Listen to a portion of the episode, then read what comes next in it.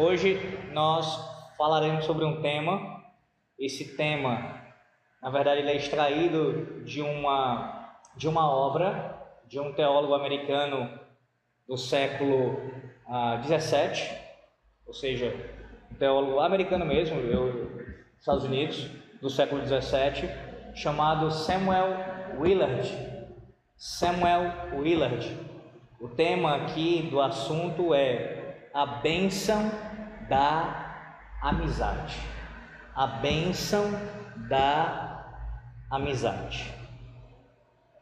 Esse é o tema do estudo de hoje. Eu queria aqui ah, falar com vocês sobre isso, é, dar estudo sobre esse assunto hoje, considerando esse tema. Primeiro, ah, logo no início da sua, desse texto aqui, dessa, dessa parte de sua obra, Samuel Willard ele diz que ele diz o seguinte, logo no início, primeiro ponto acerca dessa questão da bênção da amizade, né?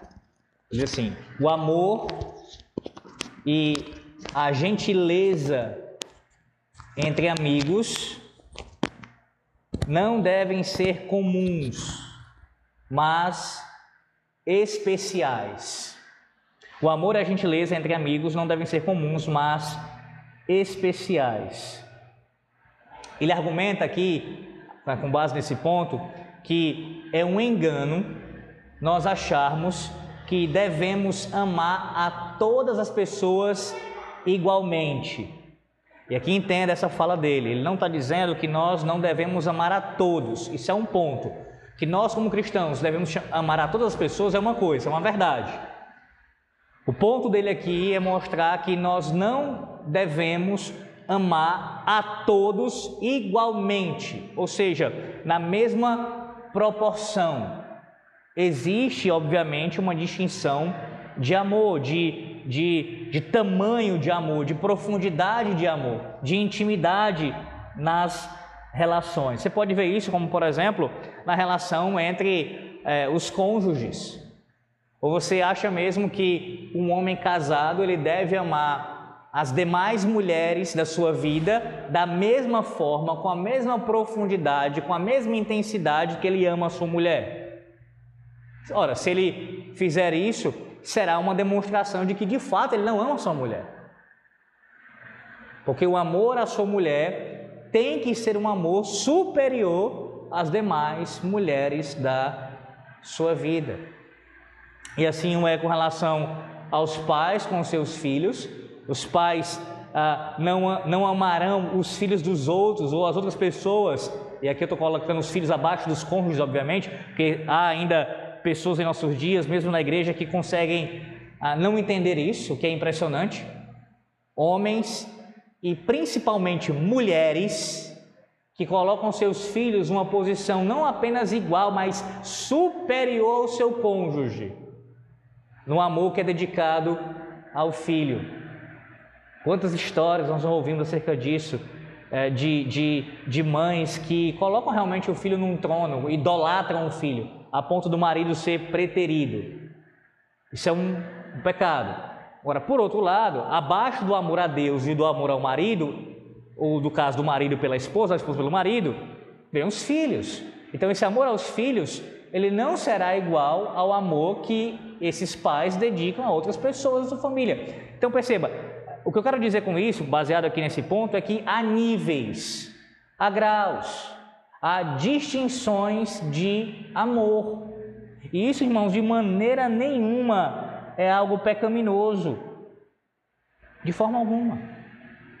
Você não só pode, como você deve sim amar mais aos seus amigos mais próximos do que os seus conhecidos, ainda que esses conhecidos sejam irmãos em Cristo. Veja, uma coisa não anula a outra, quanto a dizer, eu devo se eu vou amar mais esses, eu não devo amar aqueles. Não, isso é algo falacioso. As coisas não se anulam, essas coisas não se anulam. Para você amar mais um, você não precisa deixar de amar o outro. Eu tenho que odiar o outro. Não. Você deve amar a todos. Mas nesse amor que você demonstra a todos, os amigos, eles ah, têm também um lugar especial. Tem também um lugar de destaque. Depois do cônjuge, depois ah, dos filhos, dos pais, mas eles terão sim uma posição privilegiada quanto a esse amor. Abra sua Bíblia e veja. Quem encontrar pode ler, né? o irmão que encontrar e quiser ler primeiro pode ler. Provérbios 18, Provérbios 18, versículo 24.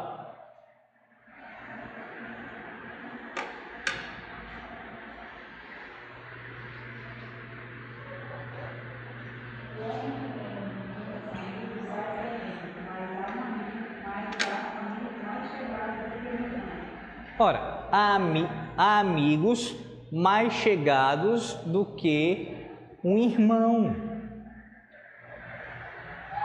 Provavelmente, eu digo provavelmente sim, mas uh, o, meu, o, meu, desejo é dizer certamente, né? Porque é muito difícil, mas talvez você se encontre num caso de exceção. Mas provavelmente você uh, tem algum amigo que é mais chegado a você do que um irmão de sangue. É bem provável que você tenha um amigo que é mais chegado a você do que um irmão de sangue. Claro que às vezes nosso irmão de sangue pode ser é, esse, o nosso amigo mais próximo. Não estou dizendo que uma, também uma coisa anula a outra. Mas há casos em que até mesmo pessoas que não são nossa família, e aqui eu refiro-me refiro realmente à questão sanguínea, mas que são mais próximos de nós do que nossos próprios familiares, nossos irmãos, nosso, nossos ah, parentes, né? E nesse, e nesse relacionamento, nessa amizade, claramente você vai demonstrar uma intimidade maior para com essa pessoa. Veja um outro texto, também bastante conhecido. Segundo Samuel, segundo livro de Samuel, capítulo 1, versículo 26.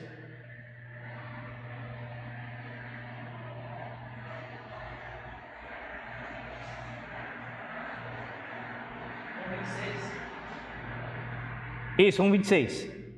Estou angustiado por sua causa, irmão Jonas. Você era amadíssimo para comigo. Excepcional era o seu amor, ultrapassando o amor de Deus. Vocês conhecem a história, vocês sabem. Ah, Jonatas e Davi, eles eram muito amigos.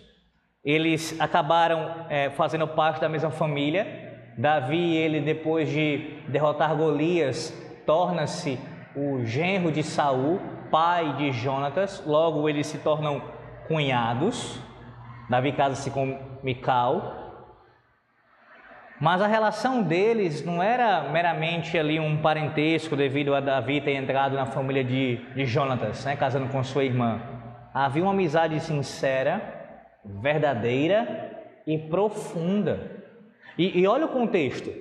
Jonatas era naturalmente o herdeiro ao trono de Saul.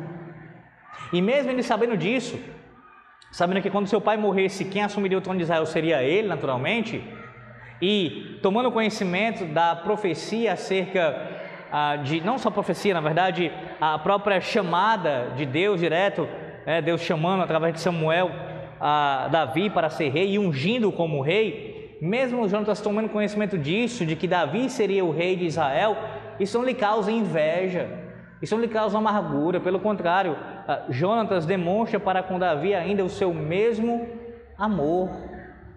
Uma, uma amizade verdadeira, irmãos, aqui. E Davi também expõe isso para com Jonatas, amor.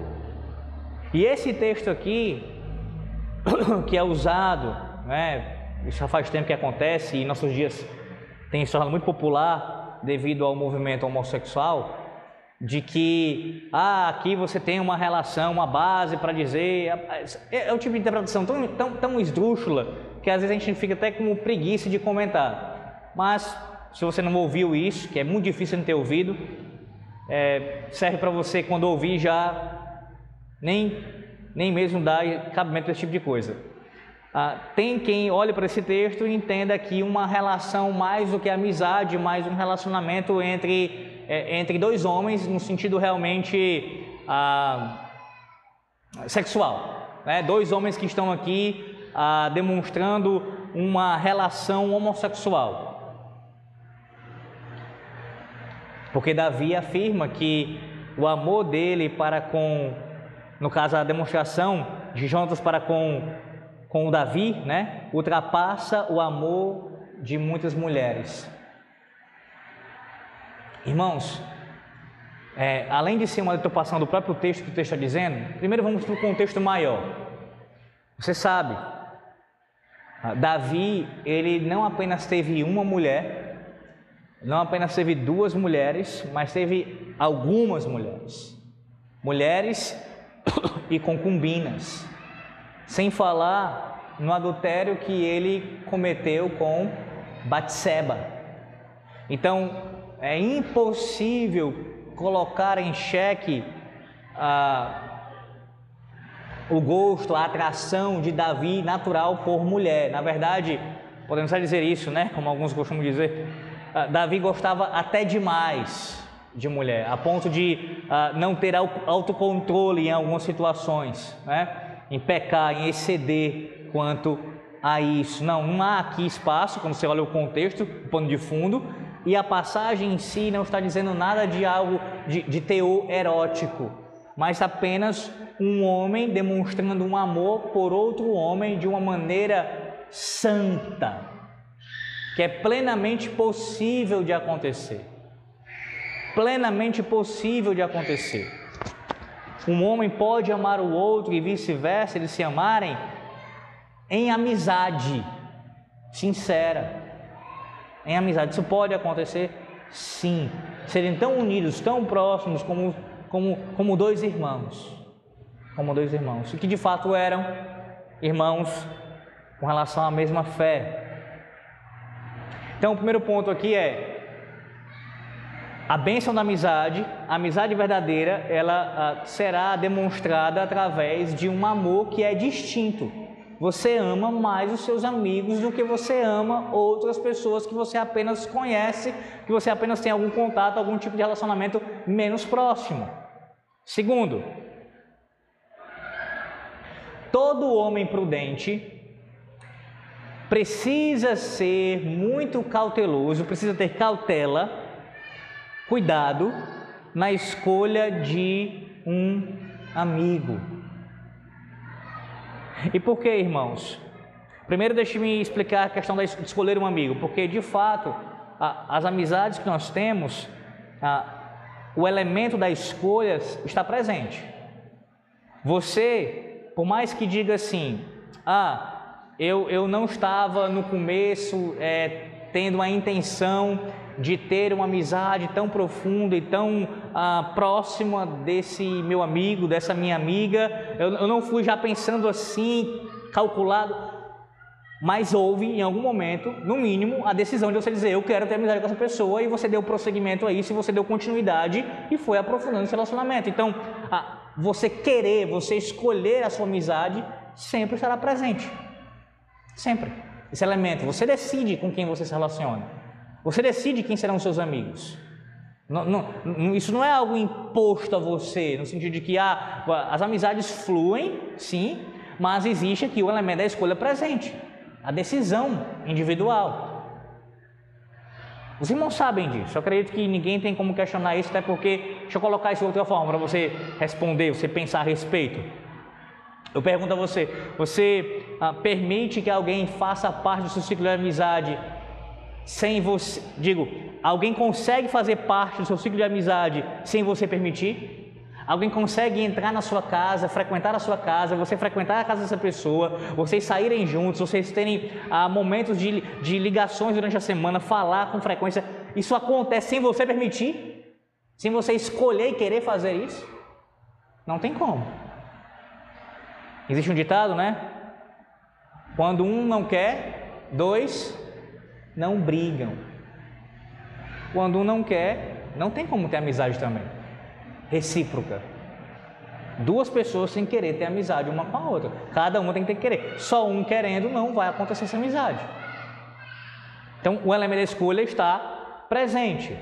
E essa escolha precisa ser com sabedoria, precisa ser com prudência, precisa ser com cautela. Ora, por quê? Porque a, Estamos falando de amigos, pessoas que serão próximos a você, mais chegadas que um irmão, pessoas que frequentarão a sua casa, pessoas que estarão exercendo algum nível de influência sobre a sua vida. Não se engane. Nós causamos influência sobre nossos amigos e nossos amigos causam influência sobre nós. Sejam positivas, sejam negativas, elas acontecem. Às vezes, até mesmo com coisas pequenas, como uma maneira de falar, uma palavra que é ah, inserida em nosso vocabulário nova devido à, à prática comum daquele nosso amigo. Ah, às vezes, uma forma de se gesticular. Ah, às vezes, gostos que nós aprendemos a ter novos gostos com nossos amigos e assim por diante. Então, essa influência ela ocorre, ela é mútua e por isso também precisamos ter cautela com quem nós iremos nos relacionar. Um outro fator para isso, para essa cautela existir, quando você passa a ter um amigo, ah, digamos, você, você é solteiro e aí você é, tem o seu amigo, ou você é solteira e tem a sua amiga, e aí você vem a se casar, qual é a consequência natural? É que a, essa pessoa permaneça no seu ciclo de amizade e agora o seu cônjuge também passa a compartilhar dessa amizade em algum nível. Eu digo isso, entenda. Eu não estou dizendo isso como se ah, terá a mesma amizade, até porque não é para ser assim. A amizade que eu tenho com meus amigos, os homens, é, é um nível, é um nível de, de intimidade, de grau, assim como a minha esposa tem com as suas amigas. Mas ah, em alguma medida, as amigas dela, os meus amigos, passam a ser, nesse sentido, no plural, nossos amigos. Então, veja o tamanho da responsabilidade, porque você, essas pessoas agora estarão também tendo contato com o seu cônjuge, com os seus filhos. Então, cautela, Cuidado. Terceiro, isso aqui é importantíssimo que esse ministro coloca. Não pode haver verdadeira amizade cristã onde não há temor de Deus. Não pode haver. Por quê? Porque o fim de todas as coisas, meus irmãos, de nossas vidas inclusive, é a glória do nosso Deus, é exaltá-lo, é glorificá-lo. E as nossas amizades, elas não estão ah, fora desse propósito, isso não existe. Tudo em nossas vidas engloba, abarca aqui, as nossas vidas deve ser para a glória do nosso Deus, e nossas amizades também fazem parte disso. Uma vez que uma amizade não é marcada pelo temor a Deus de ambos, esse relacionamento certamente lhe será prejudicial e também desigual. E aqui eu falo taxativamente para vocês, já falei isso, acredito que aplicando em algum sermão, não, não lembro se já ah, expliquei isso de algum ponto, sei lá, de algum ponto de um, de um texto bíblico, de maneira a aprofundar a questão, mas acho que já apliquei pelo menos aqui para vocês, que é falar o seguinte: a, a Bíblia se posiciona contra, sim, a amizade entre um cristão e um ímpio. E um ímpio. Entenda, isso não significa dizer que nós somos, a, que a Bíblia é, é, ela se posiciona contra qualquer tipo de relacionamento entre um cristão e um ímpio. Não, não são todos os relacionamentos que são proibidos com os ímpios. Eu sempre gosto de lembrar esse texto. O apóstolo Paulo fala aos Coríntios que se vocês não quiserem se relacionar com os ímpios desse mundo, vocês precisarão sair desse mundo. Por quê? Porque é impossível não se relacionar com o ímpio. Então não é todo relacionamento que a Bíblia proíbe com o ímpio que é pecaminoso. Mas os relacionamentos mais íntimos que envolvem o casamento ou a amizade, certamente eles são relacionamentos que a Bíblia ah, se posiciona contra. Eu sei que talvez você tenha alguma dificuldade quanto a isso, em pensar, mas Alex, eu antes de vir à fé, eu não nasci na fé, então eu, eu, eu vim do mundo e eu passei a minha adolescência, minha juventude é, no mundo e fiz muitas amizades, amizades sinceras, pessoas que demonstraram é, respeito para comigo e, e um sentimento realmente verdadeiro de cuidado com a minha vida e foi recíproco. E agora eu me torno cristão e eu viro as costas para essa pessoa de uma maneira a não mais falar com ela. Não é isso que estou dizendo. Não é isso. Você não deve deixar de falar com as pessoas que você conheceu antes da sua fé, ou até mesmo conheceu depois de ser crente, mas elas não temem a Deus. Não é deixar de falar com elas, deixar de ter alguma comunicação com elas, não ter até mesmo um espaço ali, em alguma medida, dentro da, da santidade, é claro, para brincadeiras, até porque nem toda brincadeira que um ímpio faz ela é imoral, ela é pecaminosa. Nem toda brincadeira que um ímpio faz é algo proibido por Deus, é claro que não. Eu vou dar um exemplo bem bobo, bem simples disso. É, eu tenho colegas, e eu vou já explicar o porquê que eu estou frisando isso, colegas, tanto antes da minha conversão, que foi aos 16 anos, como depois que eu cheguei a, a ter algum tipo de contato, que costumam brincar comigo na questão do futebol.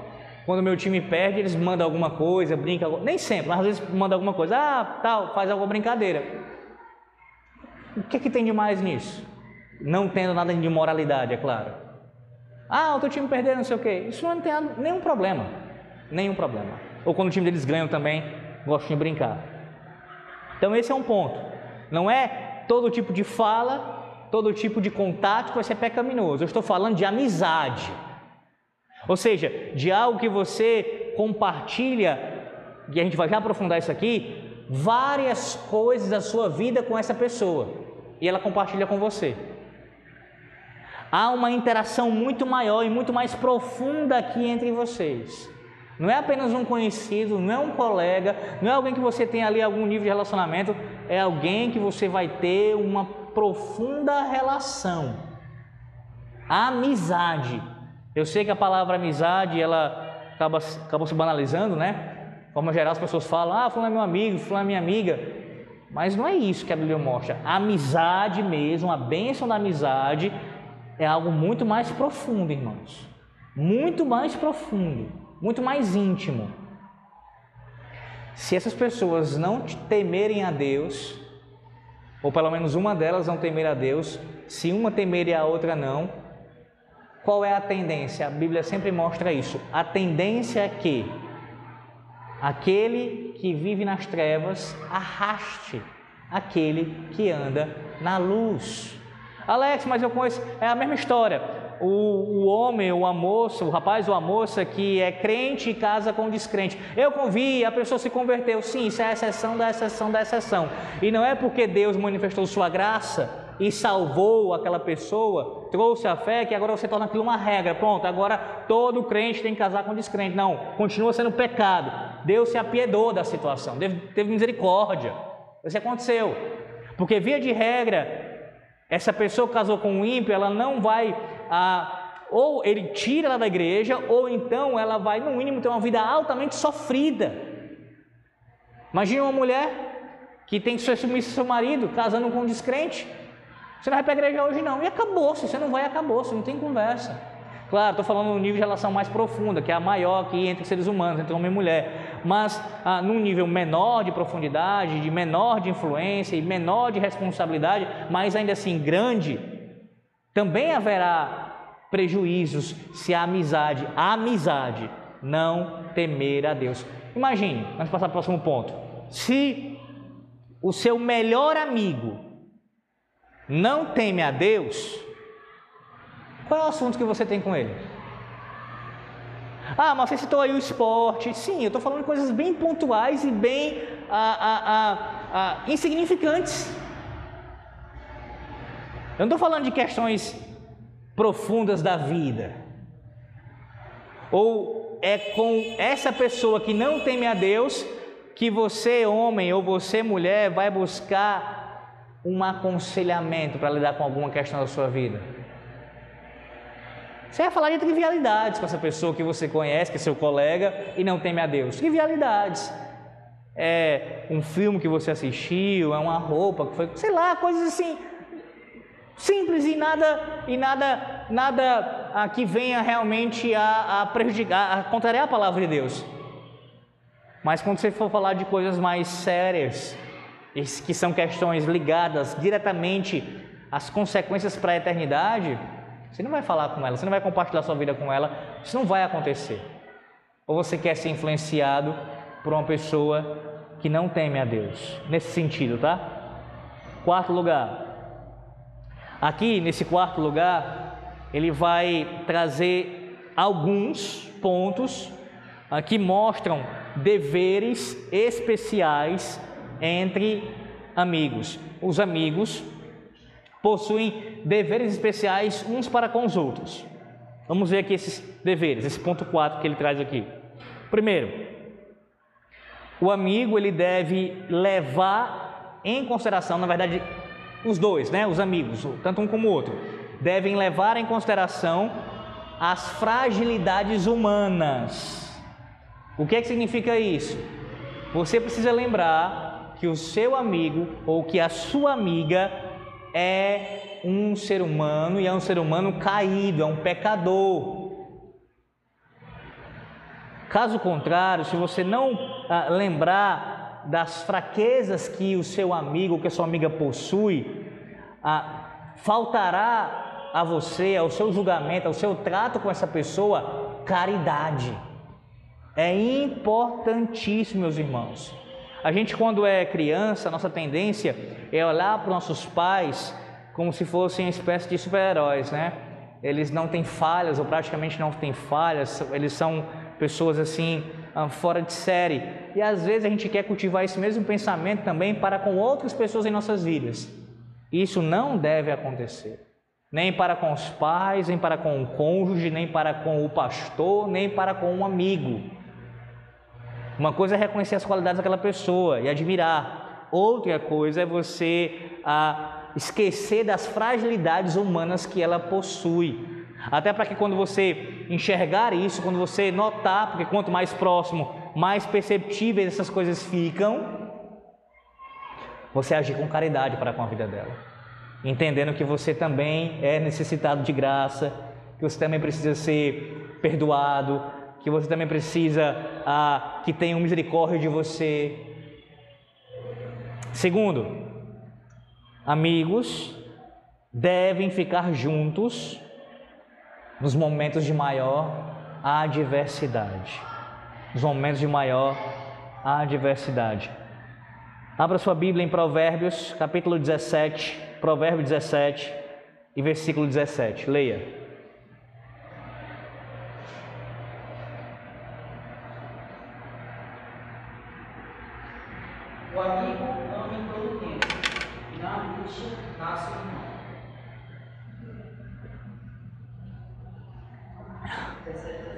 Isso. Ah, o nosso autor diz assim: em tempos de prosperidade, muitos buscarão amizade com um homem e fingirão o maior respeito e prontidão para servi-lo. Mas é nos momentos de angústia, de sofrimento, de dor, que a amizade se prova verdadeira.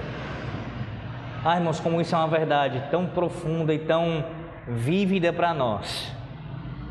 Porque de fato, uma coisa é você é, nutrir amizade para com uma pessoa e você receber isso dela nos tempos de bonança, de calmaria, de prosperidade. É mais fácil, convenhamos, nós demonstrarmos isso e recebermos isso das pessoas. Mas quando nós enfrentamos a angústia, o sofrimento, Aí sim, nesse caso, quando nós estamos enfrentando, né? Nós veremos quem de fato são os nossos amigos. E do mesmo jeito o contrário, se nós iremos provar nossa amizade para com aquela pessoa. Vá para Provérbios 19, 4. Provérbios 19,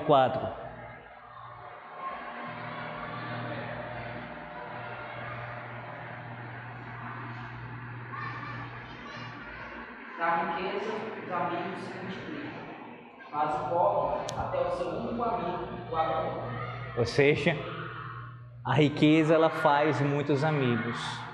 Só que você sabe, são amigos, na sua grande maioria, falsos, não são sinceros. Eles estão sempre com o intuito de ganhar alguma coisa em troca. Ah, irmãos, como isso acontece? Isso acontece com relação a pessoas que são ricas ou que têm uma condição financeira elevada, boa. Ah, isso acontece com pessoas que têm uma posição, ah, um status ou uma, uma posição também elevada na sociedade, ela tem alguma influência. São os bajuladores, pessoas que vão se juntando ali como urubus em cima da carniça para querer tirar um pedacinho e ganhar alguma coisa com aquela amizade, se beneficiar de alguma maneira daquela amizade. Isso não é amizade de verdade. Não é. Não é. Você vê os seus amigos de verdade, não só nesses momentos, mas principalmente nesses momentos quando você enfrenta a angústia. Terceiro, os amigos devem, eles precisam, ah, a ideia é essa, é, eles devem se abrir, abrir suas almas, uns para os outros abrir suas almas, de maneira que naquela mesma intimidade em que João demonstrou, ou no caso nosso Senhor Jesus Cristo demonstrou para o apóstolo João, apóstolo amado, que reclinava a cabeça sobre o seu peito, sobre o seu seio, essa é a ideia. Você abre a sua alma e o seu amigo ou sua amiga abre a alma dela para você a tal ponto essas almas serem abertas no seio um do outro, no seio um do outro. Aqui está o grande benefício, diz nosso autor Samuel Willard, de ter um amigo, para que eles possam revelar livremente e sem medo uns aos outros ali as suas mentes. Aquilo que parece loucura falar para o mundo todo ouvir, mas para aquela pessoa é natural você falar. Porque sim, de fato, ele diz aqui, há coisas que são secretas, coisas que oprimem os nossos corações. Mas para o amigo verdadeiro, você pode abrir a sua alma. E para ele, contar os seus segredos. E aqui entenda, ah, isso não é uma fala apoiando guardar ah, segredos dos outros como se fosse apoiar pecado dos outros. Não é isso. Isso não é uma amizade verdadeira. Não é isso. Ah, vou contar para ele ou para ela porque vai guardar, vai, vai ser meu confidente, ninguém vai saber e vamos viver assim em pecado. Não, não é isso. Mas a ideia é que há coisas tão sérias, tão íntimas, tão profundas que, claro, depois do Senhor Deus, se você for contar para alguém, se você for falar para alguém, você fala para o seu amigo. E aqui entenda, é, botando essa categoria, tá? Depois o seu cônjuge, para quem é casado, né? O cônjuge, dentre outras é, dentro dos papéis que ele tem que desempenhar, ele tem que ser o seu melhor amigo, sua melhor amiga. Então, não, não, não desconsidere isso que estou falando. Estou falando depois do cônjuge. Depois do cônjuge, né?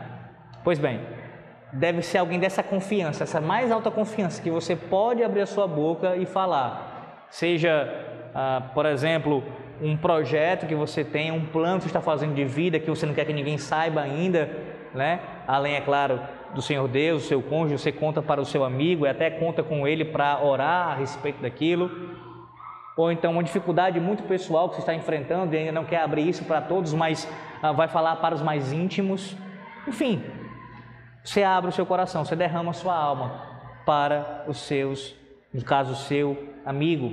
E aí o, o próximo ponto está diretamente ligado a esse, que é o seguinte: um amigo ele tem o dever de guardar fielmente o segredo do outro. Se por um lado você pode e deve abrir seu coração para aquelas pessoas que são mais íntimos e próximos de você, que você tem essa confiança, essa pessoa, ou se você estiver na posição né, de ouvir o segredo, Tanto você que ouve como a pessoa que ouve o seu segredo tem a obrigação de guardar fielmente. De guardar fielmente. E aqui é claro, isso não é a, apoio para pecado. Digamos que a, o homem conta para o seu melhor amigo que adulterou, que ele a, traiu a sua esposa. Ora, o que é que o amigo vai fazer? Vai exortá-lo a contar a sua mulher, para que ele venha confessar o seu pecado, depois de confessar a Deus, e buscar o perdão.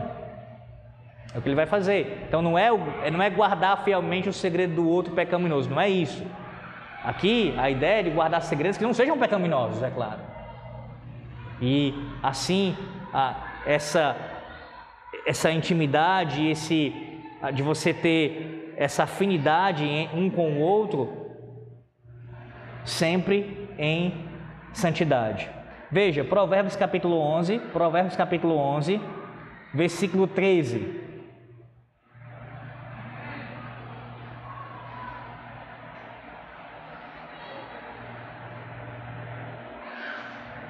Provérbios 11, 13.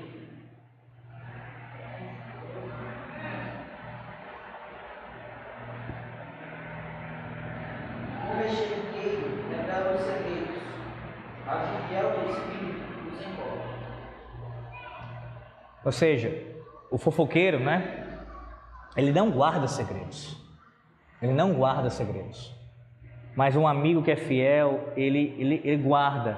Ele, a ideia é essa. Ele até comenta aqui: você abre a sua alma no seio do seu amigo e ele, em seu seio, seu próprio seio, guarda como num armário o seu segredo e não expõe.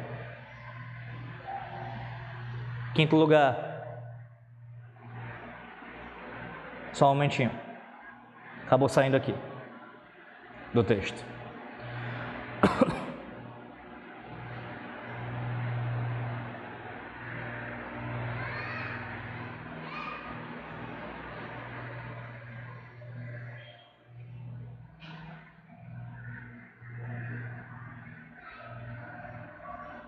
Só voltar. Peraí. Foi para outro lugar.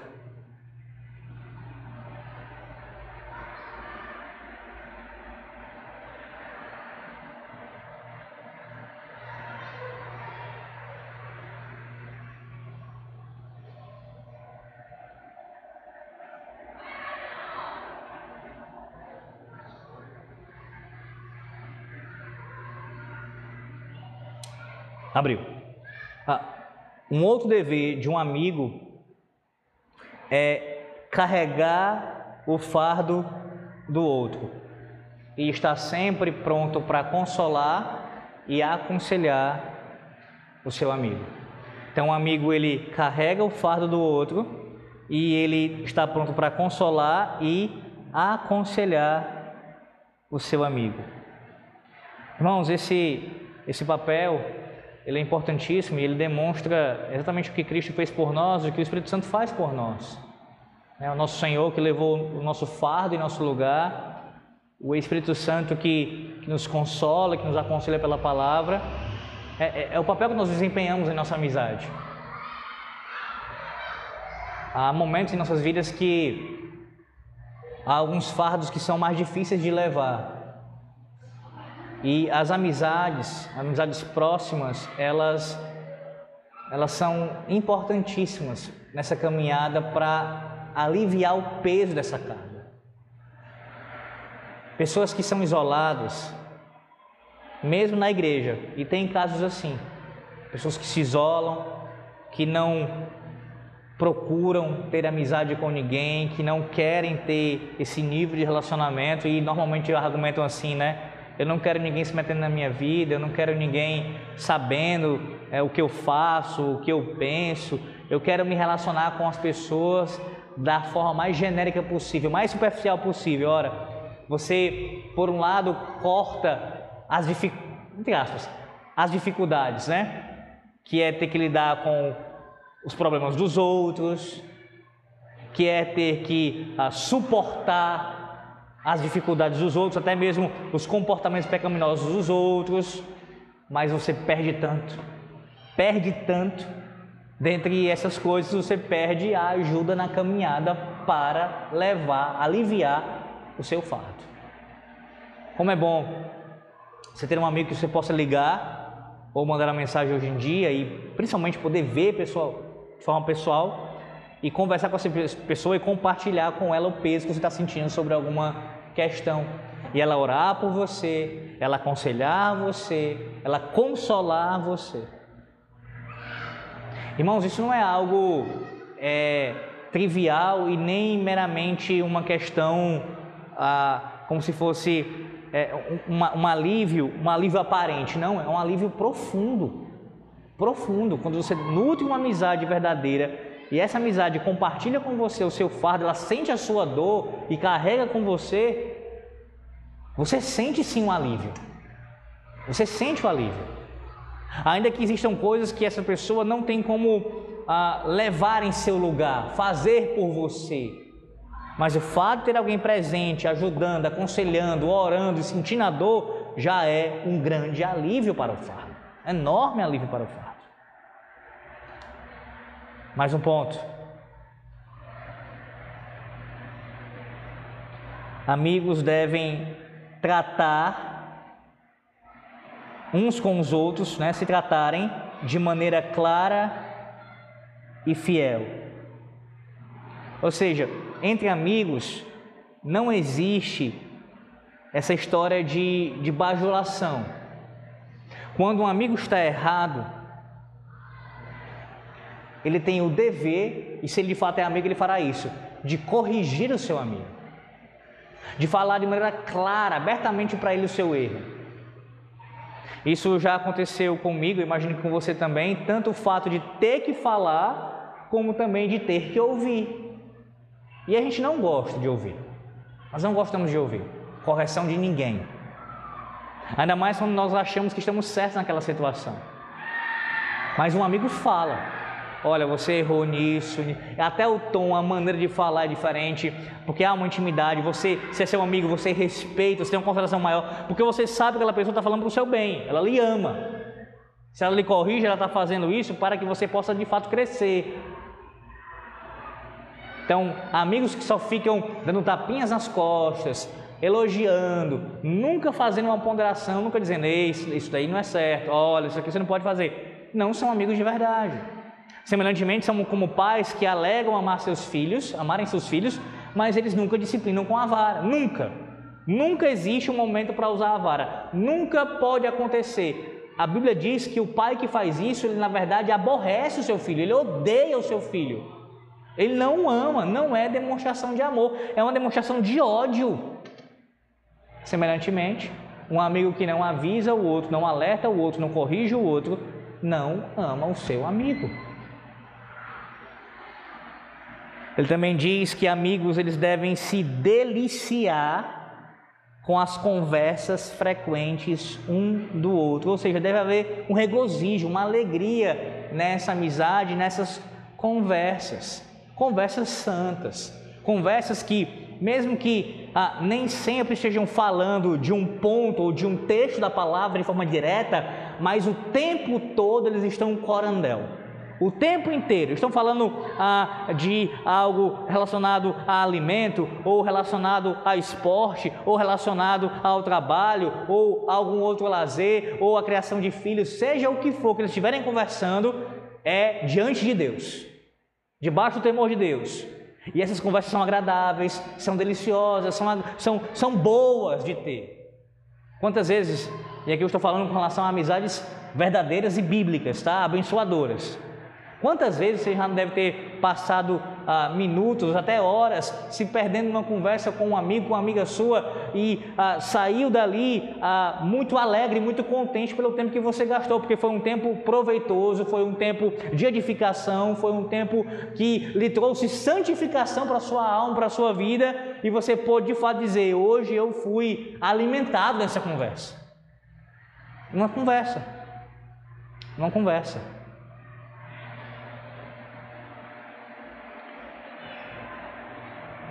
Abra sua Bíblia agora em Provérbios 27. Provérbios 27. E eu peço que você leia Provérbios 27, versículo 9, e depois vá para o versículo de número 17.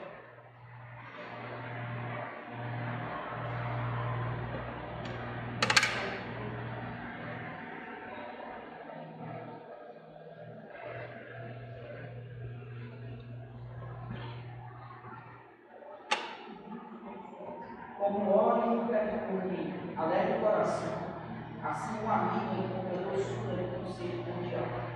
27? 27. 27, falei, foi? 17, 17. O ferro se afia com o ferro, e com pessoa pela presença do seu próximo.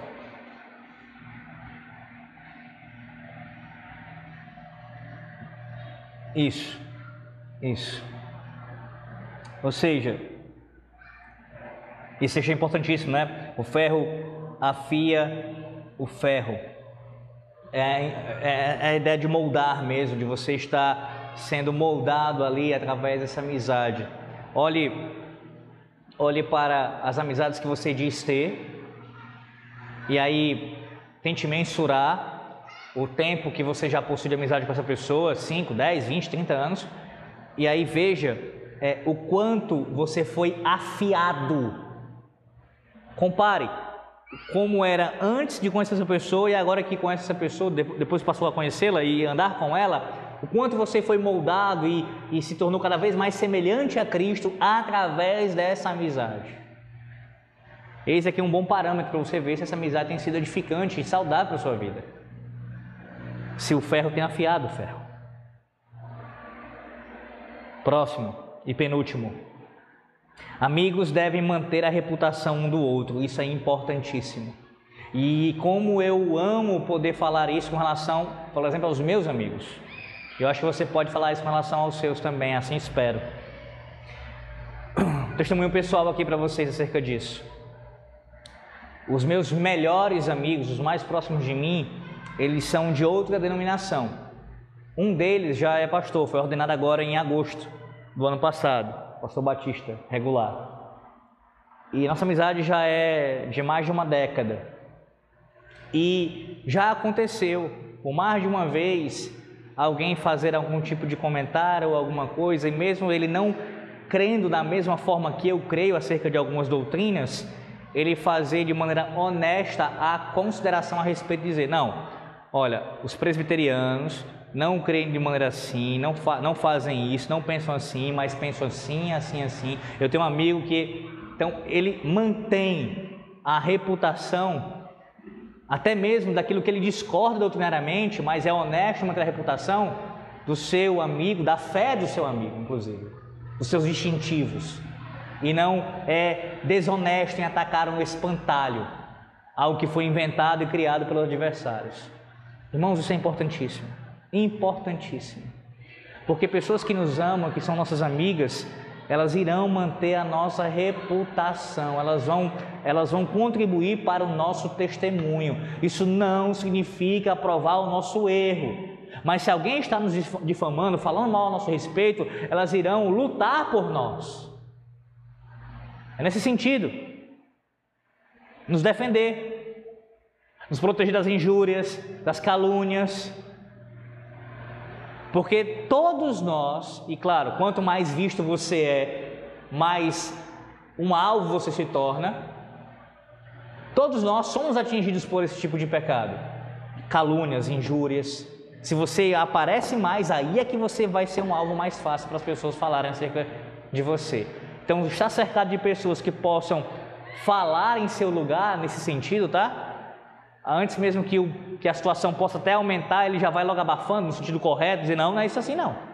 Eu conheço fulano, ele não é assim, ele não fala isso, ele não anda nesse lugar, ele não diz isso. É importantíssimo. E assim, da mesma forma, você fazer isso com seus amigos.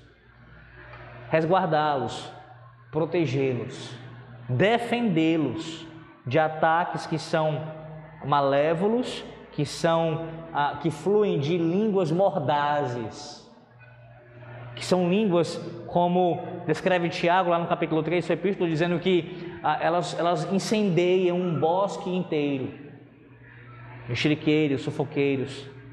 caluniadores. Até aqui, irmãos, eu queria concluir. Ah, quero que você abra um texto de Provérbios 18 24. Provérbios 18 24.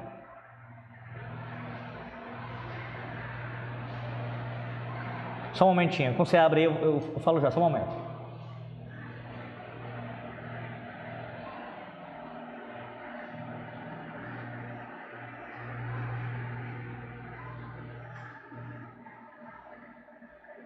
Isso, leia agora 18, 24. Pode ler. Quem tem muitos amigos pode cair em desgraça, mas há amigo mais chegado que um. E agora vai para o capítulo 27, versículo 10.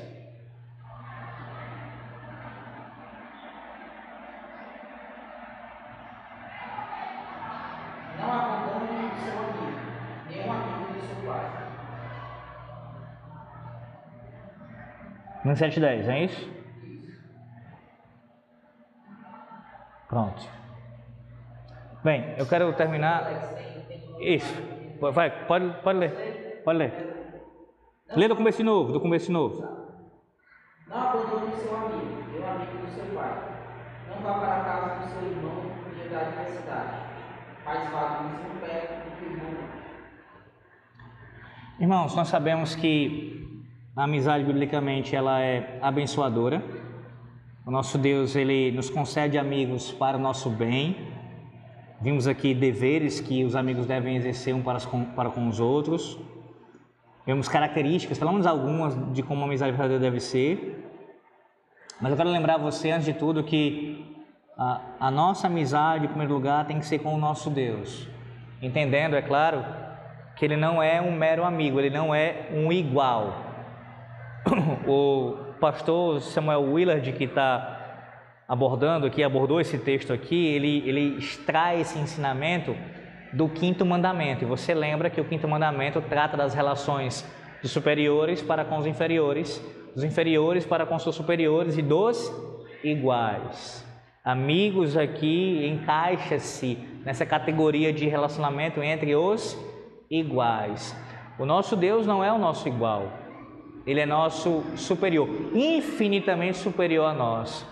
Mas ainda assim, mesmo Deus sendo quem Ele é, nós podemos afirmar, no sentido ah, correto do termo, em submissão à sua, à sua soberania, ao seu senhorio sobre nós, que Ele é o nosso amigo. O próprio Cristo fala sobre isso acerca dos seus discípulos. Nós somos seus amigos e somos alvo do seu amor. Então, antes de qualquer amizade que você tenha, que você venha escolher, que você venha a nutrir, que você venha a, a, a alimentar mesmo e até aprofundar, essa amizade, primeiramente, precisa existir entre você e Deus. Quanto mais íntimo você for de Deus, quanto mais próximo você for de Deus, em oração, na palavra, nos meios de graça como um todo, mais você terá discernimento espiritual para poder se relacionar com o seu próximo. Em outras palavras, quanto mais íntima for a, o seu relacionamento com o Senhor Deus e, e santo e fiel e correto como deve ser, em submissão à sua vontade, à sua palavra, mais agradável a Deus serão as suas amizades, porque você irá escolhê-las, irá pautá-las, irá vivenciá-las à luz da sua revelação. Repito, não há pecado em nós nos relacionarmos em algum sentido, em algum grau, com pessoas que não temem a Deus. Mas a amizade mesmo, a amizade que é abençoadora, elas são cultivadas com pessoas que amam ao nosso Deus e servem ao nosso Deus. E é assim que nós andamos. Eu sei que nós alegamos muitas vezes, ah, mas na igreja eu não, eu não tenho ninguém para fazer amizade. Às vezes eu escuto isso, eu escutei isso em contextos em que uma igreja ela tem poucos jovens.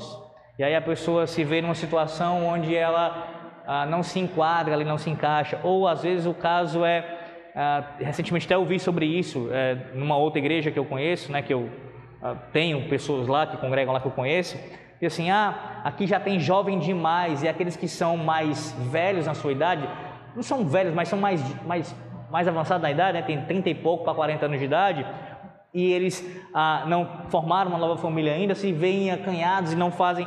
Sempre a gente usa justificativas. Eu sei que até algumas elas, elas têm seu, seu sentido, sua razão, no sentido de que ah, há uma dificuldade aqui, há uma disparidade de idade, mas isso não justifica nós é, abrirmos mão de irmos atrás e procurarmos, com a graça de Deus, nos encontrarmos e termos amizades cristãs.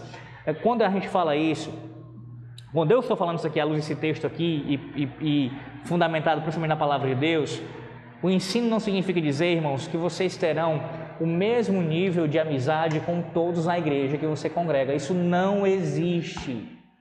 Isso não existe. Isso não era verdade na antiga aliança com o povo, isso não é verdade na nova aliança com o povo, com a igreja. A igreja da antiga nova aliança sempre teve graus diferentes de amizade, de proximidades. Isso é natural, irmãos. Há pessoas com quem a gente se identifica mais, com quem a gente tem gostos mais em comum e assim por diante, mesmo tendo a mesma fé. Você tem a mesma fé da pessoa, mas às vezes vocês não. Não é que vocês terão uma vida de pé de guerra o tempo todo brigando e, e falando mal do outro. Não é isso, é pecado. E alimentando ali, porque isso acontece muitas vezes na igreja. Acontece de alguém ah, estar numa igreja, não se bate com outra pessoa, como é o, né, a forma de falar, não, não me bato com ele, não me bato com ela, não consigo olhar na cara da. Isso, isso não é coisa de crente. Você tem que cumprimentar, tem que falar, tem que conviver, tem que realmente suportar sim e ter algum grau de relacionamento, respeito, de amor por aquela vida e vice-versa.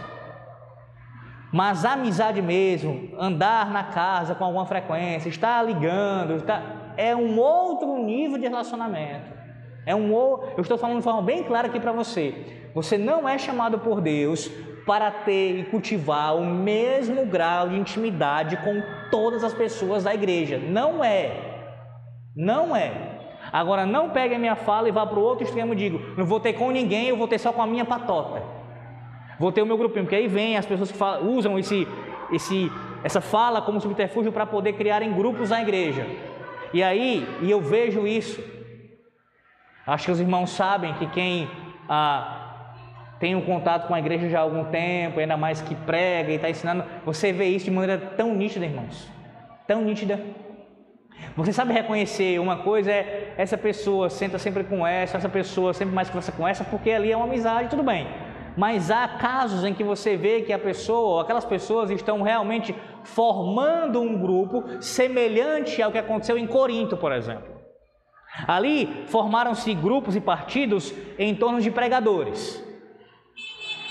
E isso acontece em torno de pregadores, isso acontece ah, em outras, ah, por outras razões, por outros motivos, mas partidos são criados, pessoas ah, fazem ah, não amizades, mas ah, são cúmplices.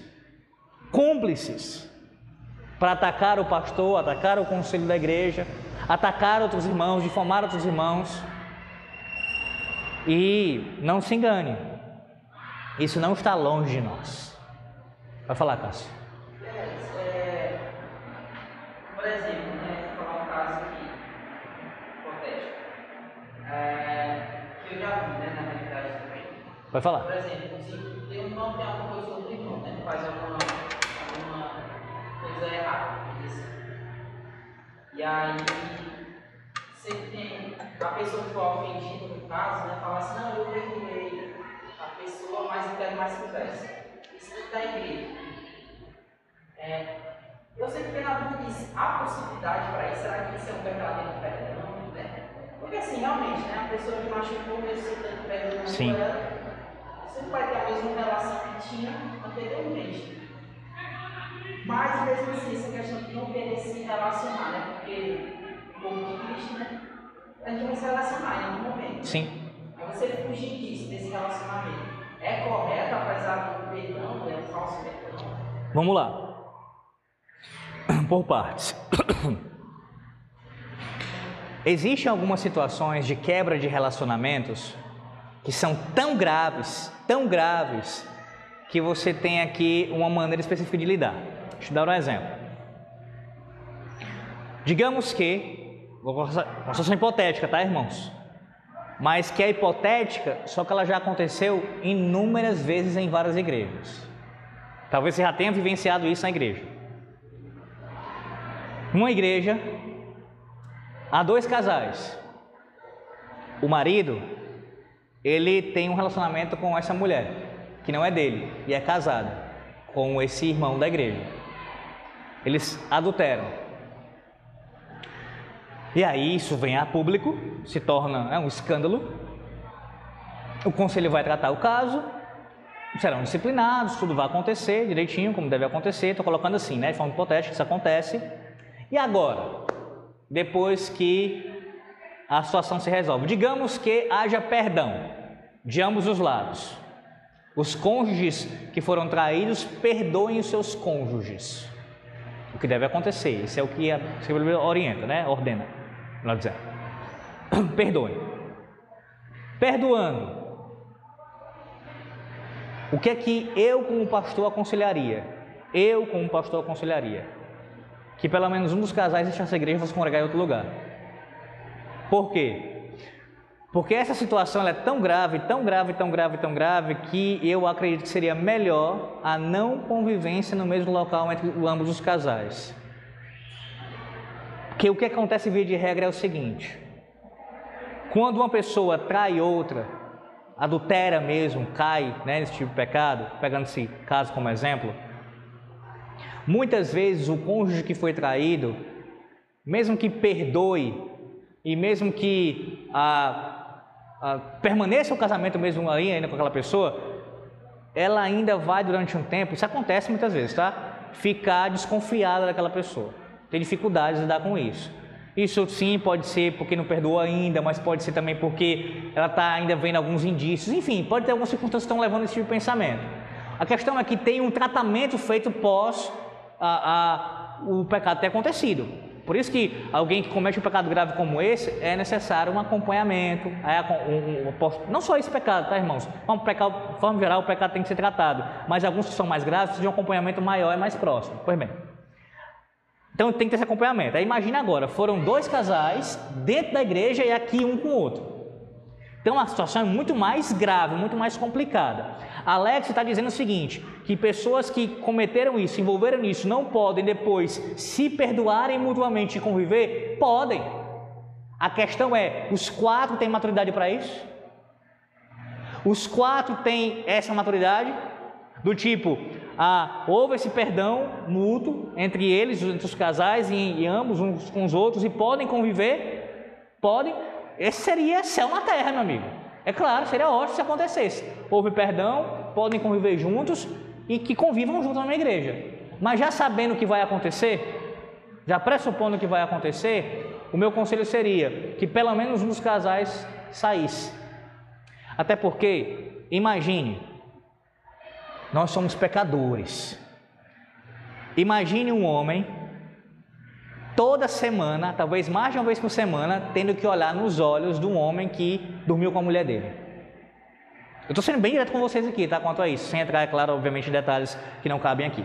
E o contrário também, tendo que conviver com isso. Irmãos, ah, entendam, ah, nós somos chamados a perdoar devemos fazer isso, e eu digo, repito aqui para você, é claro que deveria acontecer isso, que houvesse perdão mútuo e todo mundo vivesse agora em paz e jamais se lançasse roxo, jamais se comentar sobre o assunto, e está tudo ótimo. Mas via de regra não é o que acontece. Via de regra, mesmo que não seja na igreja, um homem ou uma mulher que traiu o seu cônjuge fora da igreja, o que acontece muitas vezes é que o traído vai ficar lembrando disso, jogando na cara, remoendo. Imagina ter que ver essa pessoa frequentemente é inevitável que você leve o seu pensamento a isso.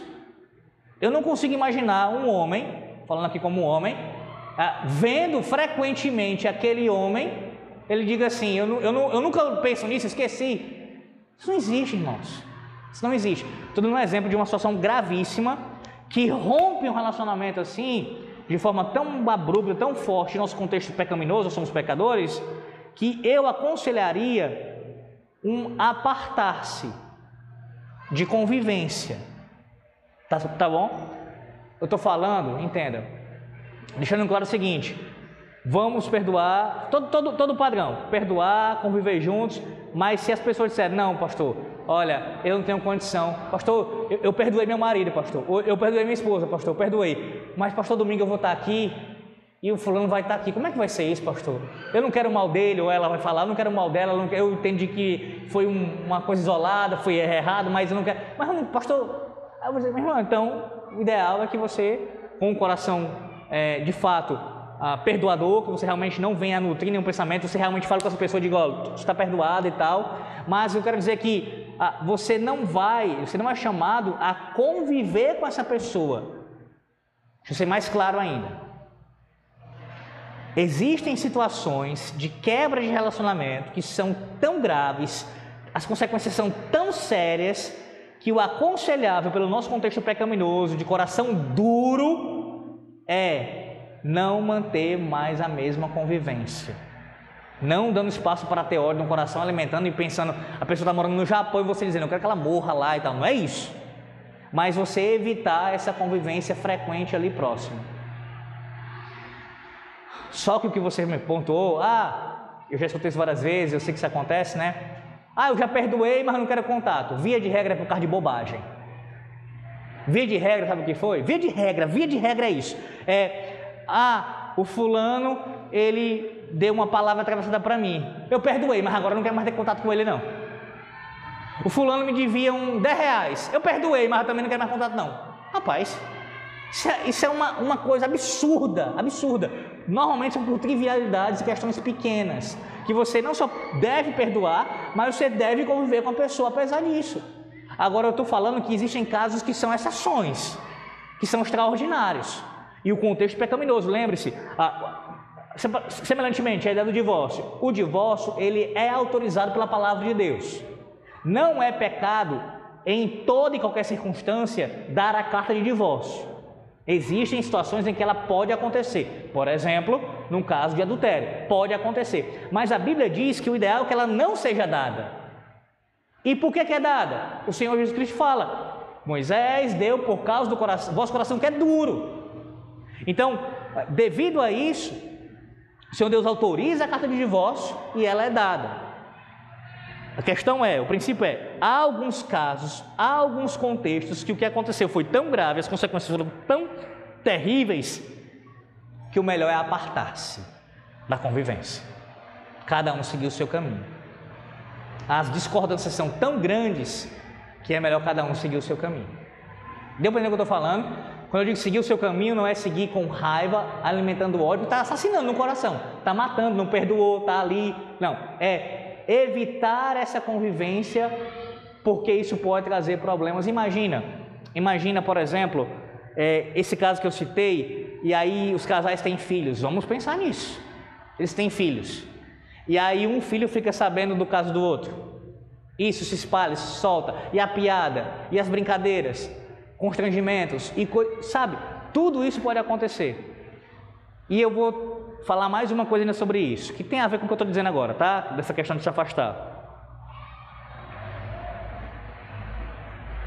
Quem comete um pecado como esse, adultério, próprio, a própria pessoa que cometeu, o homem ou a mulher, cometeu, eu acredito que ela, essa pessoa, mesmo arrependida, confessou a Deus, pediu perdão ao seu cônjuge, quer viver em santidade, não quer fazer mais isso. Eu acredito que essa pessoa, esse homem, essa mulher, fica tão constrangido que não vai querer olhar na cara da pessoa que ela teve alguma coisa. Ela mesma vai querer viver longe dessa pessoa. Não no sentido, ah, eu odeio esse homem que eu, com, com quem eu traí meu marido, ou odeio essa mulher com quem eu odeio. Não é isso. Mas eu não quero conviver com ela, não quero, não, não só pelo motivo que também pode ser de ceder a tentação novamente, mas mesmo no sentido de, de, nojo, não da pessoa em si, mas do que fez do ato, sabe? Não quero, eu não quero ver, entendeu? Eu quero me apartar desse, dessa convivência. Então, sim, há casos, respondendo para concluir, há casos, vou resumir a resposta, há casos em que a ruptura ela é tão pesada, as consequências são tão graves, que o aconselhável é que haja sim um apartar-se da convivência um apartar-se da convivência. Não significando alimentar ódio, mas não ter o mesmo contato, a mesma relação, a mesma vivência que tinha antes. Mas ah, procurando viver em paz. Nesse sentido, tá? Deu para entender o que eu estou falando? Só que a maioria das vezes não é por causa de motivos graves e sérios assim, não. É por bobagem. Pessoas deixam de falar de conta na igreja, ou então, ah, eu falo, mas não falo do mesmo jeito agora, minha relação mudou. É aquela coisa de criança, né? A gente, quando criança, a gente, a gente passa muito por isso. Você deve ter passado por isso, eu imagino. É, ah, corta aqui, né? Eu tô, tô, de mal, tô de mal de você. Bobagens, bobagens. Bo... Irmãos, próximos de nós, eu estou falando do nosso contexto. Betel congregação. Betel congregação. Tem casos assim. Alguém que fica de mal com o outro porque a pessoa falou uma coisa atravessada ou mais ignorante, não estou justificando não, tá? Aconteceu um erro. Ou de maneira mais exasperada com a outra, ela não gostou, pisou no calo dela, e aí ela fica sem falar semanas, meses, sem prestar culto a Deus, por bobagem. Bobagem que eu digo para isso, tá? Para isso, eu vou evitar a convivência, ou eu não vou ter mais a mesma relação por causa disso. Que loucura é essa? Então você coloca na mesma categoria algo como isso com, por exemplo, um uh, homem que matou, assassinou seu filho. É a mesma coisa? É a mesma coisa? Alguém que lhe feriu com uma palavra, falou uma coisa que você não gostou, alguma palavra que você não gostou, você compara com o assassino do seu filho, que num país onde aplica a lei de Deus ele iria ser morto, e uma vez que esse país não aplica a lei de Deus, ele iria ah, ser preso, aí ele se converte. E adora agora a Deus, serve a Deus. E aí? Digamos que você, por exemplo, fosse ah, o filho, ou no caso o irmão da Susana von Richthofen. E ela fala, agora eu sou convertida, sirvo a Deus e tal, e você falasse, você que perdeu seus pais. Você iria querer convivência, olhar nos olhos? Entenda. Eu não estou defendendo o ódio, irmãos. Deus me livre de fazer tal coisa. A, a divisão no nosso meio, pelo contrário, estou dizendo vamos andar unidos. Estou dizendo que há casos que a ruptura é tão grave, é tão severa, as consequências são tão maléficas, e por o nosso coração, que é difícil de perdoar, é duro, que o ideal é que se aparte, em termos de convivência, cada um viver a sua vida em seu lugar diferente. É só isso que eu estou falando. Deu para entender claramente? são casos de exceção, são raríssimos. Vou parar aqui, tá? Pelo horário já.